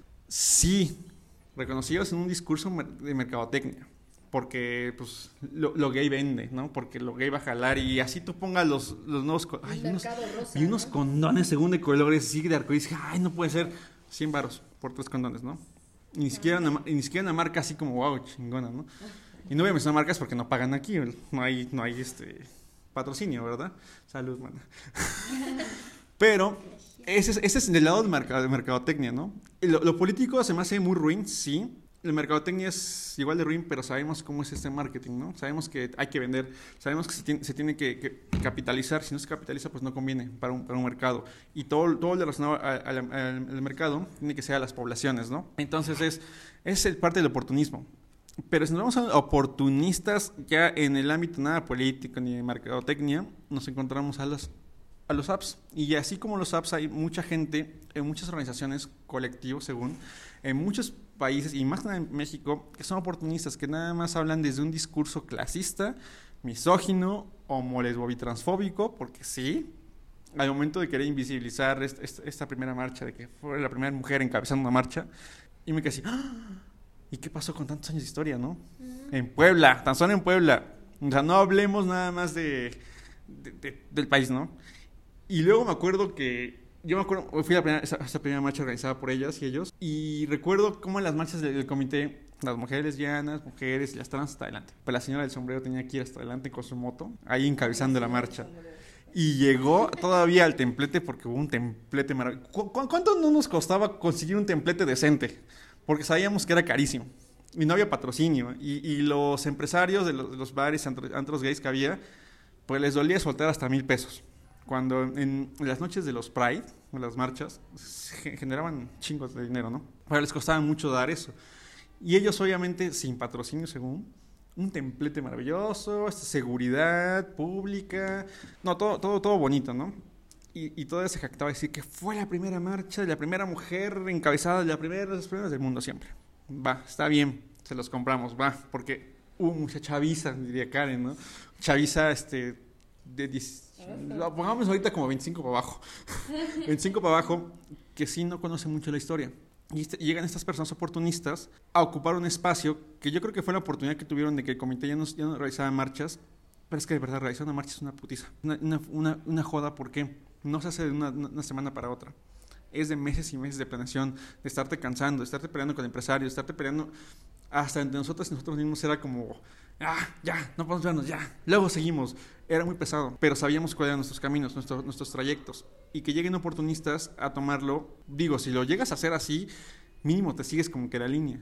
Pero querer acaparar todo, de que son los primeros en todo, pues tampoco estaba chido. Y han tenido mucha fuerza y mucho auge.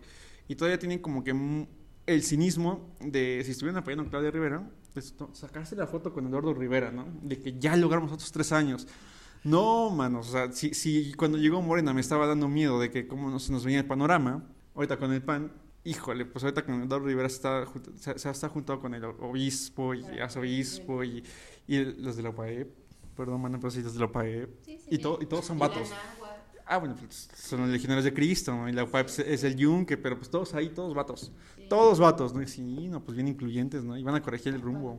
Eso sí me preocupa mucho. Sí me preocupa mucho, más allá del, del discurso de, de estos pseudoactivistas que medio le hacen porque pues sabemos de qué pie.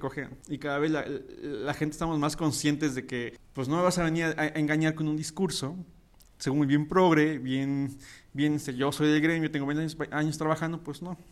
Todos sabemos las violencias de muchos activistas, ¿no? Y, y muchas activistas, pues como la sombreruda, sabemos las violencias que hay detrás de, de todo su discurso y que están acaparando como que esto- estos espacios que durante años ha costado mucho ganarse y diría una Gavin, o sea, por más que ya estamos visibilizados, aún hay mucha, una lucha que todavía cuesta, ¿no? Todavía nos falta mucho reconocimiento de derechos, ¿no? Y es como, pues, no, no, o sea, tal vez se dejó perder un poco, pero no se dejó perder, es que de verdad es muy cansado. Y sí, es muy pesado vivir del activismo y era o dedicarle tu vida a algo que sabes que te va a costar la vida, casi, casi, por algo que sí es bonito porque es trabajar en, en pro de algo, pero que uno tiene la mala costumbre de comer tres veces al día. Es que sí. Los activistas comemos un- como si ganáramos dinero. Es que sí, no, déjate comer, mana. Tomar, Ah, sí. porque hace calor. Hace calor, ¿no? Y ese es, ese es el- y allá afuera te discriminan, no te rentan casas, hasta la fecha no te rentan un departamentito porque, híjole, estos han de ser puro. Me ha tocado escucharlo. Aquí está viendo el departamento, ah, está bonito, que sabe qué. No, desde que dicen eso es como, no, pues gracias, ya no lo quiero, ¿no? Y voy a estar una queja con APRED. Ni siquiera saben qué es con APRED, ¿no? es como que lo que más tristeza da, pero todavía sigue, siguen dando estos casos de discriminación. Y me da mucho coraje que el mercado rosa no se dé cuenta que realmente la... Bueno, sí se da cuenta, pero es que lo que a ellos les interesa es vender. Pero a la, a la sociedad es como, pues no, no se fijan realmente que todavía sigue mucho, mucho que falta. Todavía falta mucho camino que recorrer en, garantizar derechos o en que te respeten tus derechos que ya existen, ¿no? Todavía nos cuelgan muchísimo, pero tenemos mucho mercado rosa y mucho político que nos apoya. Pues es que creo que, bueno, pensando como en todo lo que están diciendo, ¿no? Yo creo que hay muchos como, bueno, creo que hay una clave, ¿no? Como en todo esto, a mi parecer, que es el asunto de la congruencia. O sea, no es como que de pronto desde fuera se ve como... Eh, ay, es que eh, les molesta que los doritos sean arcoíris. Y es como, no, no es eso. O sea, les molesta que el Uber sea arcoíris. O sea, no, no va por ahí. O sea, y eso aplica como en todas las esferas que decía Memo, ¿no? No es el asunto de que nos moleste que las cosas se pinten de arcoíris, sino que no hay una congruencia real atrás de todo esto, ¿no? O sea, no es como que eh, si Uber fuera de verdad una empresa que pudiera garantizar la seguridad, ¿no? Y que fuera de verdad alguien que, o alguna empresa que trabaja por la discriminación y que lo entiende de verdad, va, o sea, realmente a mí particularmente sí siento bonito en mi pechito cuando voy por la calle y veo un buen de banderas arcoíris. O sea, a mí sí me gusta, pero no se trata de eso. O sea, la molestia no va de ese lado, sino que quienes están detrás de este discurso es realmente eh, solamente para vender, no es un fin genuino, ¿no? De, de tolerancia, ni siquiera tolerancia, de aceptación, de, pues de, de humanidad, así, así básico, ¿no? O sea, como el asunto de, de respeto por el otro que le llaman, ¿no? Y creo que esto aplica para varias de las esferas, insisto, que decía Memo. O sea, por ejemplo, el tema de los partidos políticos, que aunque no seamos muy fans de ellos, pues el asunto es, ok, va, estás haciendo una serie de talleres, estás poniéndote la bandera, estás poniéndole en el ayuntamiento, estás haciendo varias cosas, ¿no? Pero si realmente fuera un asunto de que comprendieran que hay una eh, serie de necesidades detrás de esto, que hubiera políticas públicas que estuvieran apoyando sobre esto, no sería un problema. Creo que de aquí va pues el tema del oportunismo, ¿no? Que pues se aprovecha que está este mes, la, la Navigay, como, como dicen, ¿no? Que sigue siéndolo realmente, o sea, sí, sí, sí, es que es un clásico, pero realmente creo que capta realmente la emoción de este mes, ¿no? Y que, por ejemplo, muchas de, de las eh, colectivas aprovechamos y que justamente creo que ahí va la diferencia del oportunismo y el aprovechar el mes, ¿no? Porque, por ejemplo, eh, yo desde la colectiva bisexualas, ¿no? O antes en la falta de pan, pues era, ok, vamos a hacer eventos por morras, pero atrás de pronto como vacíos o no hay como tanta motivación, eh, o si lo hay, pues es simplemente menos, ¿no? Pero de pronto llega junio o de y quizás incluso mayo, ¿no? Con la, el día de la homoles contra la homoles y transfobia, pues sabes que puede eh, estar más en la mente de las personas y por lo tanto puedes llegar a más morras, ¿no? Vaya, esto me parece que es una práctica eh, congruente de decir, vamos a usar esto como pretexto para hacer un evento sobre, no sé, digamos, eh, también febrero, ¿no? Como el asunto de hablar del amor romántico. Me parece que ahí está la diferencia entre decir oportunismo y decir vamos a aprovechar esto para hacer acciones que eh, favorezcan a, o que beneficien a la comunidad en general, ¿no? Cuando pensamos, por ejemplo, en activistas, si es que se les puede llamar activistas como oportunistas, creo que también va por ese lado. No es el asunto de de hacer alguna acción en particular que no sea algo que nosotras haríamos. Por ejemplo, una fiesta en un antro random. El problema no es la fiesta, el problema es el asunto de que, ok, esto tiene un propósito de ganar dinero, de tener más seguidoras, de algo así, ¿no? Pero eh, ya en la práctica día a día podemos ver que quizás, eh, no sé, casual, ¿no?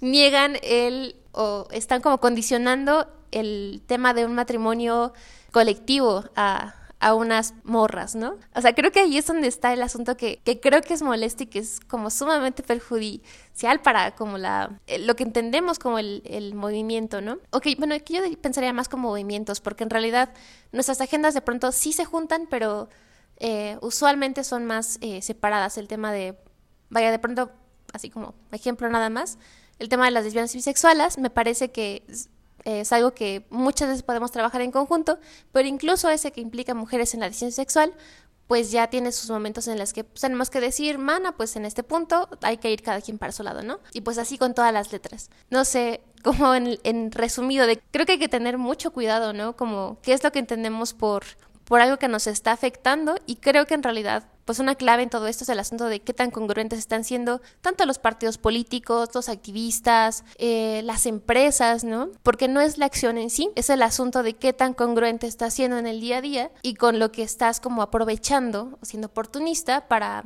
vender, para que se sumen a tu partido, para que pues sí generes quizás una imagen, ¿no? O sea, hay muchas cosas que pueden estar ganando, pero que al final del día, en el día a día, no se ven realmente... Eh, pues reflejadas, ¿no? Como un interés genuino y que sigue reflejando incluso como pues estereotipos o pues sí, cosas patriarcales, muchas, muchas veces misóginas, incluso cuando, cuando tienen que ver dentro de las poblaciones LGBTI. Eh, en esta cuestión de, de aprovechar, ¿no? La, el mes de la diversidad sexual, eh, principalmente por el mercado, ¿no? O sea, sí, hay muchas empresas que ahora se visten de colores este, y eso, bueno, pues de alguna manera hace, pues ya muchos años, por ejemplo, si preguntáramos a los iniciadores de la marcha en la Ciudad de México o los de Stonewall, yo creo que ni siquiera se imaginaban que algún día todas estas empresas se vistieran así de colores, ¿no? O sea, es, desde alguna manera, es, es, es muy contrastante, ¿no? Por un lado, qué bueno que ocurra, pero también por el otro lado también ya sabemos cuál es la intención, ¿no? O sea, es el mercado al final de cuentas. Y también en esta cuestión del mercado,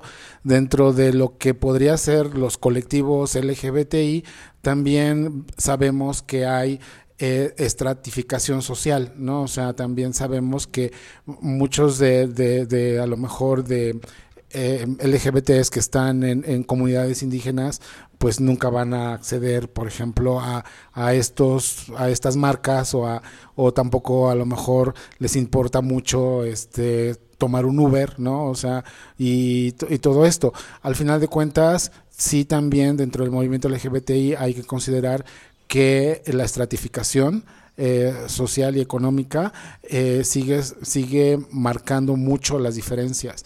Y yo creo que ahí en ese sentido, eh, pues también va, hace falta mucho por hacer.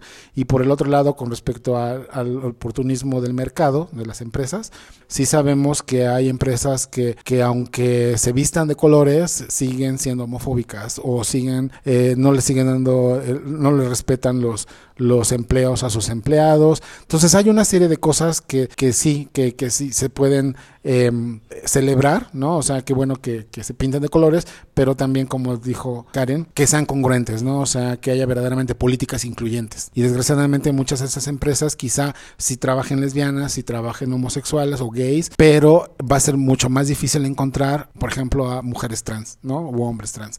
Pues como lo han comentado, ha sido una lucha larga, constante y en muchas ocasiones muy desgastante para lograr que esta sociedad cis heteronormada deje de ver en la diversidad un símbolo de enemistad. Nunca se ha buscado una guerra y lo que hemos buscado durante años es el respeto a nuestra dignidad. Por esto me gustaría preguntarles qué se ha logrado, qué impactos eh, han tenido en nuestra sociedad estos nuestros movimientos, las marchas, las protestas y pues qué nos falta por hacer. Yo soy consciente de que sí ha servido de mucho, ¿no? O sea, sí, es, sí ha servido salir a la calle, sea, como muchas veces lo han dicho, ay, salen a exhibirse, ay, es un pinche carnaval, ay pues sí, o sea, sí, eso ha servido, o sea, ha servido para que muchas, muchos, muchos eh, digan, puedo hacerlo, ¿no? O sea, me lo permito hacer, ¿no? Romper con esta heteronorma, romper con este sistema este que nos dice cómo tenemos que ser, cómo tenemos que comportarnos y salir y gritarles y decirles en la cara, puedo, existo, aquí estoy. Eso han sido las marchas y que, que nos ha costado, ¿no? O sea, cuántos años llevamos marchando, luchando, cada quien desde, que también desde el taller y desde yo personalmente pienso que, que cada lucha es importante, ¿no? Cada manifestación es importante. Desde quienes dicen, o sea, a mí se me da el cabildeo, pues voy. Bueno, a mí se me da salir a la calle y gritar, voy. A mí se me da dar talleres con las les jóvenes, los doy. A mí se me da las redes, los doy. Como todo eso abona para, para la lucha y para reconocer que, que tenemos derechos, ¿no? Desde quienes pues hemos dado nuestro nombre para amparos colectivos, ¿no? Quienes hemos estado ahí decir sí porque podemos, porque aquí estamos y que eso es importante y, el reconocer que hay, veces, que hay veces que hay personas que no pueden hacerlo, pero decir, lo voy a hacer por estas, por estos que no pueden y, y, y que es estar, ¿no? O sea, yo reconozco esa importancia de, de decir estoy, me manifiesto y que tenemos que salir a gritar, que tenemos que seguir haciéndolo, que tenemos que seguir manifestándonos, tomar las calles, ¿no? O sea, y más en pinche Puebla y, y estos estados, ciudades mochas que les, les puede, ¿no? Se les da de la cara, se les va de lado, ¿no? Este, no pueden vernos, ¿no? Y este, y nos miran así como de reojo y, decir, no, aquí estamos, o sea, y te decimos que esto también es nuestra ciudad, que este también es nuestro estado y que estos son nuestros derechos a, manifestarnos libremente. A mí algo que, creo y que decían hace rato, como en estas juventudes, que me parece importante, que algo que no se nos debe de olvidar nunca es que hay un historia y que ya hubo personas, y pues no es un cliché porque es una realidad, que hubo quienes murieron y que quienes fueron asesinadas, asesinados por los derechos que tenemos ahora. Y que el olvidar y decir, ay, porque lo hicieron en Puebla, la primera marcha, nadie más ha hecho una marcha, es, es, es negar toda una historia. El nombrar y decir la primera marcha lésbica, la primera marcha gay, la primera marcha del orgullo, la primera, es negar una historia y una historia de lucha por la cual podemos salir, ojalá y, pudiera ser en todos lados, pero que podemos hacernos más visibles ahora. Y que eso a veces duele mucho cuando niegan que ya hubo otras, otros que lo hicieron. Y eso duele un montón y es así de... ¡Ay! Yo creo que duele mucho por las y los muertos, ¿no? Eso es lo que yo creo que duele mucho, ¿no? No sé, yo, yo, yo lo pienso ahorita porque... Y ah, me acordé de algo...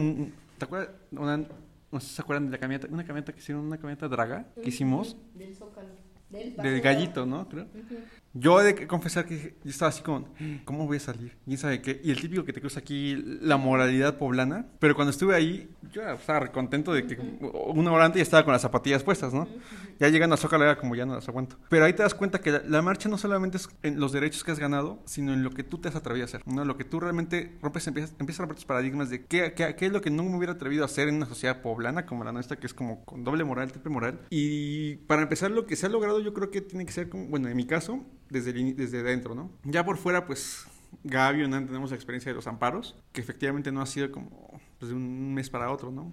Fueron tres años, cuatro años, nos estuvimos ahí, ahí, viendo qué, qué onda, para que llegaran a decir que fueron los que lograron los amparos. El matrimonio fue como de, ah, pues está chido, ¿no? Pero hay un antecedente histórico que no se puede olvidar, no se puede invisibilizar. Y lo mismo pasa con las poblaciones trans, con las poblaciones lesbianas, que hay mucho todavía, todavía por recorrer, pero sí, sí hay, sí hay muchas cosas visibles, pero hay mucho, mucho, mucha violencia detrás. Hay muchas cosas donde el, el ámbito jurídico no, no puede adentrar completamente, como los espacios familiares, los espacios personales, en los que aún hay mucho camino por recorrer, muchas violencias, muchas y muchos chavos, chaviza, que todavía, a pesar que estamos en 2021, siguen siendo corridos de su casa, siguen siendo, bueno, llevados a terapias de conversión. Hace poco me tocó escuchar una persona que salió del closet a sus 25 años con su familia. Su familia estaba en otro estado y su familia todavía le, dijo, ¿no? Este, vamos a ir por ti porque ya no queremos que estés aquí en Puebla porque vamos a tratar todavía de salvar tu alma. Esto queda a entender que todavía hay muchos espacios, muchos estados donde las terapias de conversión son muy comunes. Y aquí en Puebla y en Morelos son el pan nuestro cada día, ¿no? La Ciudad de México ya está la ley, ya está impulsando porque en otros, en todos los demás estados se, se eliminen esas terapias de conversión, pero cuando escuché eso automáticamente me puse a pensar, ¿y en Puebla? Son temas que se tocan, pero que no se han trabajado al 100% porque sí existe todavía. Y así como hay muchos anexos de personas con problemas de adicción, a cualquier otro tipo de sustancia, hay también anexos para personas LGBT que lo que buscan es sanar todavía. Y, y eso me da mucho miedo todavía. Mucho miedo porque si estamos todavía en el, en el 2021 y todavía sigue manejando ese discurso, que medio nos, hace, nos, nos escuchamos de pronto con los y las allegados, ¿qué no pasará con personas LGBT, mujeres lesbianas, hombres gays, mujeres trans, homosexuales, voy a decir, dentro de una sociedad que tiene recursos, que están muy allegadas a las iglesias y que pueden enviar a sus hijos en cualquier momento, casi casi como acto de secuestro, a un, a un retiro para que se cure. Y eso sí me preocupa muchísimo porque entonces es como, ajá, ya estamos ganando ter terreno, pero siguen habiendo cosas bien turbias, bien violentas, las terapias de conversión, los abusos sexuales a, mujeres lesbianas, es como, todavía sigue viviendo, todavía sigue pasando en pleno 2021. Y eso sí me da mucho miedo porque es, es, como si estas personas que se autonombran las primeras personas en hacer algo no estén viendo que la sociedad. Esto me lo decía un profesor, ¿no? De chileno. Que en una clase de movimientos sociales. Cuando la sociedad hay más una, hay una crisis más fuerte socialmente, hay un momento crítico en la sociedad, la gente se vuelve más conservadora o como se cierra más. Yo no lo quería creer, ahora me doy cuenta que sí. Entre más problemáticas hay en la sociedad, creo que la, los, las y los padres de LGBT o sociedad se vuelve más conservadora, más cerrada y lo que quiera es corregir rumbo. Corregir rumbos que no es que se corrigen, es que se ganaron con derechos, ¿no? con luchas y con muertes. Ese discurso sí me da mucho miedo. Y ese discurso que por lo menos a los y los poblanos y los que trabajemos aquí, los que vivamos aquí, los que tenemos gente aquí, los que vengamos de visita, nos toca como pues volver a enfrentar. Uh -huh. Así que híjole, nos quedan todavía añitos, ¿no? Pues sí, creo que eso es bien interesante, o sea, bien importante porque vaya, creo que de entrada, ¿no? Cuando pensamos en qué es lo que hemos logrado, pensamos en leyes, ¿no? De, de cosa como de inicio. Pero creo que también hay mucho más atrás de ello que es, eh, vaya, a, a, mí me parece muy importante el asunto de habernos eh, podido pues cohesionar hasta cierto punto. Creo que, bueno, no sé, por ejemplo, en el tema bisexual general, ¿no? Yo recuerdo mucho, o sea, más yo tengo presente, ¿no? Como que esa primera acción es la de Jonás estando en el Zócalo con su letrerito y su bandera, ¿no? Diciendo sobre el Día de la Visibilidad Bisexual, ¿no? Que yo ni me enteré porque, pues, insisto, como ya conté en mi historia, yo no estaba muy consciente de muchas cosas.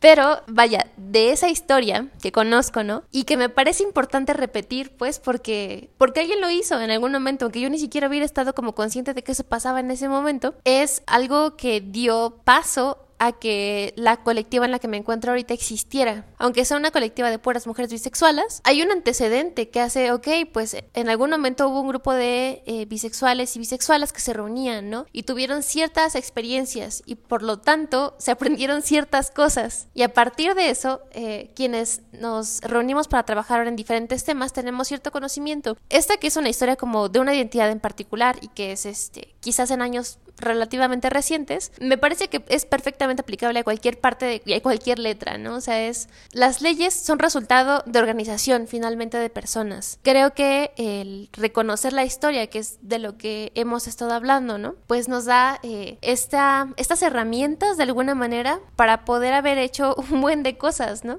Entre eso las leyes, pero pues también es eh, generar espacios en los que eh, muchas lesbianas sintieron como lesbianas bisexuales, como la red de apoyo que les decía, ¿no? En las que podemos echarnos la mano. Para mí, por ejemplo, la lesbianate, que fue un ¿qué es esto? Porque aquí está la gente que amo, ¿no? Y decir, chale, pues es que hay otras como yo, ¿no? O sea, creo que eso es básico, o sea que eh, en algún punto te sientes como sola en el universo y de tu identidad y de pronto algo que suena, bueno, que cuento ahorita como algo cagado, que es, ay, cuántos peinados de honguito y camisas de cuadros. Para mí en ese momento sí fue como, ah, no más, este, hay todo como una, un tipo de vivencia o vivencias, ¿no? Eh, experiencias muy similares a la mía. Y no sé, pensando también como en el tema que decía Memo, ¿no? En, el tema de las familias. O sea, es como es una realidad que también, eh, vaya, la violencia se manifiesta de muchas maneras, ¿no? Ahorita, por ejemplo, está el tema de las, de las ecosig, ¿no? Que, que vemos como un punto crítico, ¿no? Pero finalmente, o sea, poniendo el ejemplo de mi familia, es como salí a los de, de closet a mí misma, ¿no? 12 años, pero se los dije más o menos a los 18, 17 y em, desde entonces, pues ha sido como un caminar súper tortuoso hasta, hasta literal el, momento en que empezó la pandemia y que dije, no más, o sea, voy a estar en esta casa otra vez, ¿no? Que vi que las cosas mejoraron, ¿no? Pero realmente desde entonces, pues era un asunto de que no se hablaba de ello. O sea, es, es tortuoso a muchísimos niveles, ¿no? Creo que es algo que, eh, que todos estos espacios que todas estas personas han abierto todos estos años es bien importante, tanto desde el espacio como, bueno, procurarnos en colectivo, desde el espacio personal, como generar otro tipo de familias, de vínculos, hasta el punto de un resultado más eh, relacionado quizás como con el Estado, más macro, ¿no? Que puede ser el tema de las leyes y las políticas públicas. Sí, sí, sí, creo que, creo que es eso, o sea, como ver este panorama de qué es lo que ha resultado de todo esto, va, va desde, desde lo personal hasta lo más público, ¿no? Hemos salido a marchar más que nada y como han dicho, a gritar para que los que son como nosotros sepan que no están solos, que están, que estamos, ¿no? Y que, y que algo que mencionó también Karen, ¿no? Que cuando dice que llegó al, a Profética y vio y, dijo, ay, ¿a poco más como yo? O sea, eso es algo que yo he visto mucho en casi todas las marchas. Creo yo una de las más eh, eh, impactantes para mí fue en una ocasión de, en una marcha, no recuerdo exactamente en cuál, donde una chava se acercó y, y este a mí me dijo, dice, y casi con, con lágrimas en los ojos, dice, es que yo nunca jamás en la vida había pensado que hubiera yo, podría yo conocer a tanta gente como yo. Dice, porque yo vengo de un pueblo este, en donde no, no puedo abrirme, no puedo decir nada, no, o sea, verdaderamente estoy anulada. Dice, y el, y el hecho de venir a, Puebla, a, ¿cómo se llama?, a marchar y, a, encontrarme con mucha gente como yo y otra gente también diferente y todo, dice, a mí, dice, me da mucha, me da muchas ganas de, seguir viva. Entonces, este, por un lado, ¿no? Por un lado, por, por un lado. Por el otro lado, y ya hablando de la cuestión política, eh, sí, se construyó una agenda política una agenda política en donde participamos todos que estuvimos en el, en el comité y en donde estos puntos se han venido em, eh, pues de alguna manera alcanzando, ¿no? O sea, ya está la cuestión del matrimonio igualitario, también está la cuestión de de la modificación del Código Civil para las personas trans. Este sí es cierto que vienen todos los demás retos, ¿no? O sea, por ejemplo, eh, hablando de la, de la agenda política, pues falta todavía también que, que, tengamos una ley contra la discriminación que verdaderamente opere, ¿no? Porque ya sabemos ahí que en la legislatura pasada le pusieron un candado, este, y que son, y que son instrumentos legales que sí se pueden utilizar para defender este eh, a las personas que sean, por ejemplo, víctimas de discriminación. Además, esta ley contra la discriminación es de, de beneficio general, no solamente para la población LGBTI, ¿no? O sea, discriminación la, suben, la sufren las personas con discapacidad, este, por, o porque son indígenas, o porque ya son adultos mayores, o porque son niños, o porque son mujeres, o porque son jóvenes.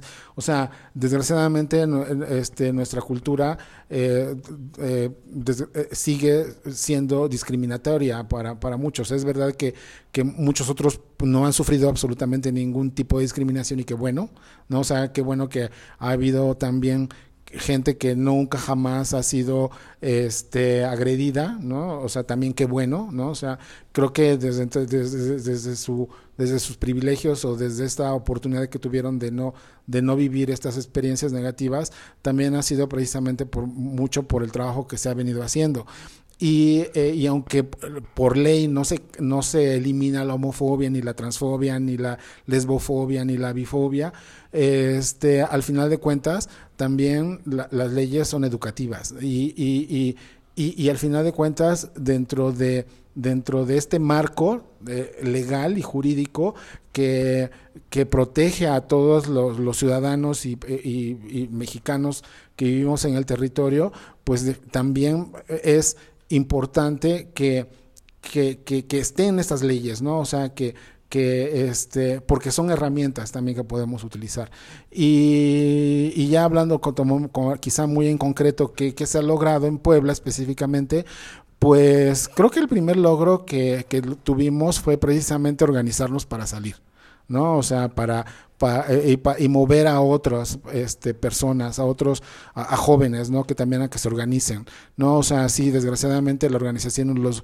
y los grupos que han surgido, de repente han surgido, de repente desaparecen, ¿no? Otros permane unos permanecemos, otros este, seguimos luchando por, por permanecer, pero este pero creo yo que eso también ha sido un gran logro, ¿no? Que, que se hable también cada vez más, o sea, eh, lo que hablamos hace rato, ¿no? También de, de, aunque sea el mercado que se aproveche del movimiento y todo ese rollo, pues también creo que tam también es importante, ¿no? O sea, tiene sus asegúnes y todo lo que ya mencionaron, pero también ha sido un, un logro.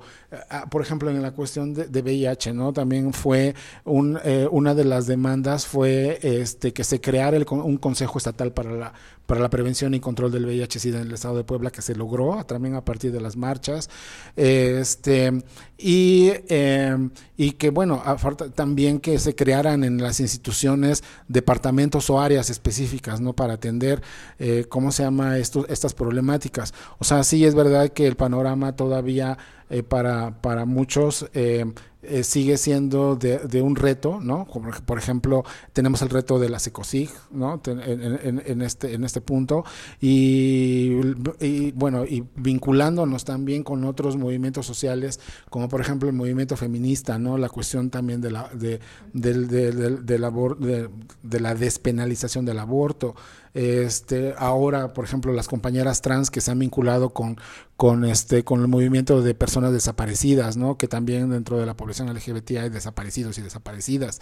Este, y otra vez la vinculación que nos ha perdido, por ejemplo, con el movimiento este, zapatista, con el movimiento de los pueblos indígenas.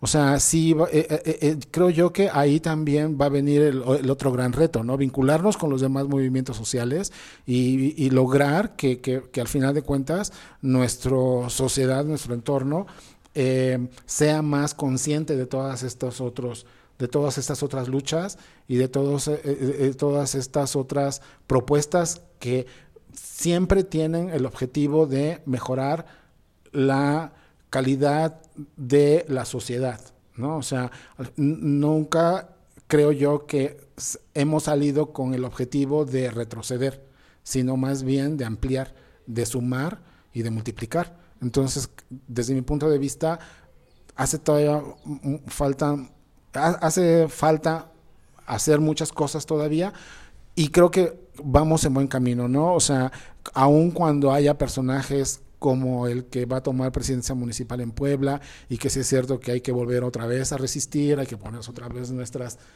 a sacar otra vez nuestros este, nuestros escudos y nuestras este, espadas y nuestros y nuestro discurso y todo ese rollo eh, porque sí este hay todavía hay una fuerza muy poderosa no que o sea todo lo que es los grupos conservadores que tienen todos los recursos a su disposición toda una gran infraestructura toda una gran este eh, eh, sistema que no tenemos nosotros no y que, y, que ellos sí tienen, pero que al final de cuentas con los pocos recursos, con los pocos que seamos, se ha salido y se, y se ha eh, y se le ha eh, enfrentado a todos estos, ¿no? Y, y, quizá ustedes recuerdan bien cuando la cuestión del eh, autobús transfóbico, el, autobús naranja, que no significa que ahorita con este nuevo municipal, gobierno municipal que viene, no vuelva otra vez a, estar en Puebla, ¿no? O sea, sí, ya, pero al final de cuentas ya tenemos también